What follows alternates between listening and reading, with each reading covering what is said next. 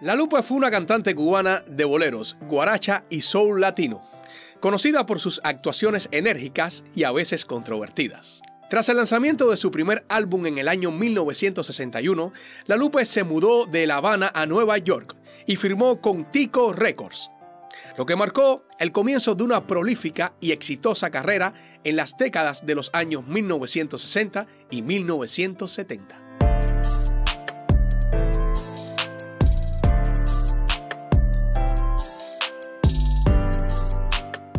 La Lupe nació en el barrio de San Pedrito, en Santiago de Cuba, el 23 de diciembre de 1936.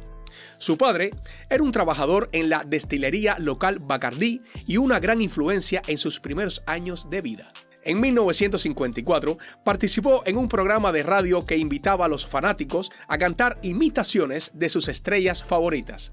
Lupe, Lupe escapó de la escuela para cantar un bolero de Olga Guillot llamado Miénteme y les cuento que ganó el concurso. La familia se mudó a la capital en el año 1955, donde matriculó en la Universidad de La Habana para convertirse en maestra. Admiraba a Celia Cruz y como ella, se graduó de la docencia antes de comenzar su carrera profesional como cantante.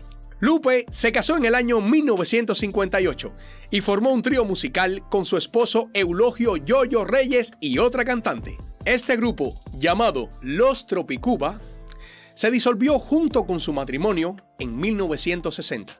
La Lupe comenzó a realizar su propio acto en una pequeña discoteca de La Habana, llamada La Red. Cabe resaltar que en este lugar adquirió seguidores devotos que incluían a Ernest Hemingway, Tennessee William, Jean-Paul Sartre, entre otros. Grabó su primer álbum con El Diablo en el Cuerpo en 1960 para Disc Cuba, la filial cubana de RCA Victor. El álbum estuvo respaldado por dos grupos diferentes dirigidos por Felipe Dulzaides y Eddie Gaitán. Su primera aparición en la televisión puertorriqueña causó revuelo debido a su actuación frenética y vibrante, que supuestamente sorprendió algunos espectadores. Ya para el año 1962, La Lupe fue exiliada a México.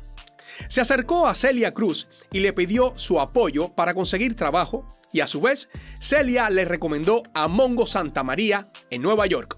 En dicha ciudad, Lupe actuó en un cabaret llamado La Berraca, y comenzó una nueva carrera haciendo más de 10 discos en 5 años. Se casó por segunda vez con el salsero Willy García, con quien tuvo un hijo, y ese matrimonio les cuento que también terminó en divorcio. Las apasionantes actuaciones de La Lupe cubrieron el abanico de la música, el son montuno, bolero, bugalú, incursionando en otros estilos caribeños como el merengue dominicano, la bomba puertorriqueña y la plena.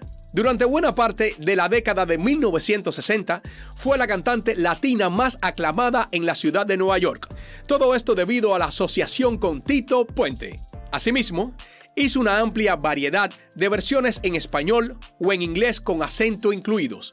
La calidad de sus actuaciones se volvió cada vez más inconsistentes. Hubo rumores persistentes de su adicción a las drogas y su vida fue un verdadero terremoto. Según declaraciones de amigos cercanos, aunque Fred Weber, quien diseñó y también produjo una gran cantidad de sus álbumes, afirmó que en todos los años que trabajó con la Lupe, ni una sola vez la vio drogarse. Además alega que ella ni siquiera bebía licor, debido a su fuerte creencia en la religión. La Gigi, como también era llamada, terminó algunos de sus compromisos en el escenario siendo tratada con una máscara de oxígeno. Por otra parte, les cuento que a finales de la década de 1960, su efímera carrera fue cuesta abajo. La explosión de la salsa y la llegada de Celia Cruz a Nueva York fueron los factores determinantes que le enviaron a un segundo plano y su carrera decayó a partir de ese entonces. Su sello discográfico Fania Records, que previamente había adquirido Tico, terminó su contrato a finales de la década de 1970, quizás simplemente debido a la caída de sus ventas de discos. La gran cantante La Lupe se retiró en 1980 y se encontró en la indigencia en esa misma época. Ya para el año 1984 se lesionó la columna vertebral mientras intentaba colgar una cortina en su casa. Y para más desgracia, luego un incendio eléctrico la dejó sin hogar. Después de ser sanada en una cruzada cristiana evangélica, la Lupe abandonó sus raíces de la santería para convertirse en una cristiana renacida. En 1991 dio un concierto en la sinagoga de Nueva York cantando canciones cristianas. La Lupe murió de un infarto a los 55 años de edad, el 29 de febrero del año 1992, y está enterrada en el cementerio de Saint Raymond en el Bronx.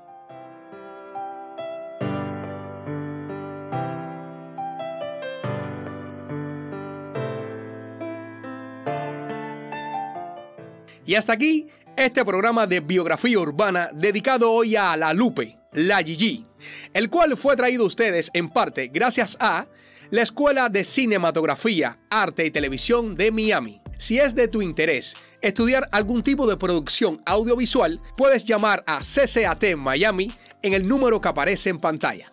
Y recuerda que si tu día te va genial, es porque estás suscrito a este canal. ¡Nos vemos!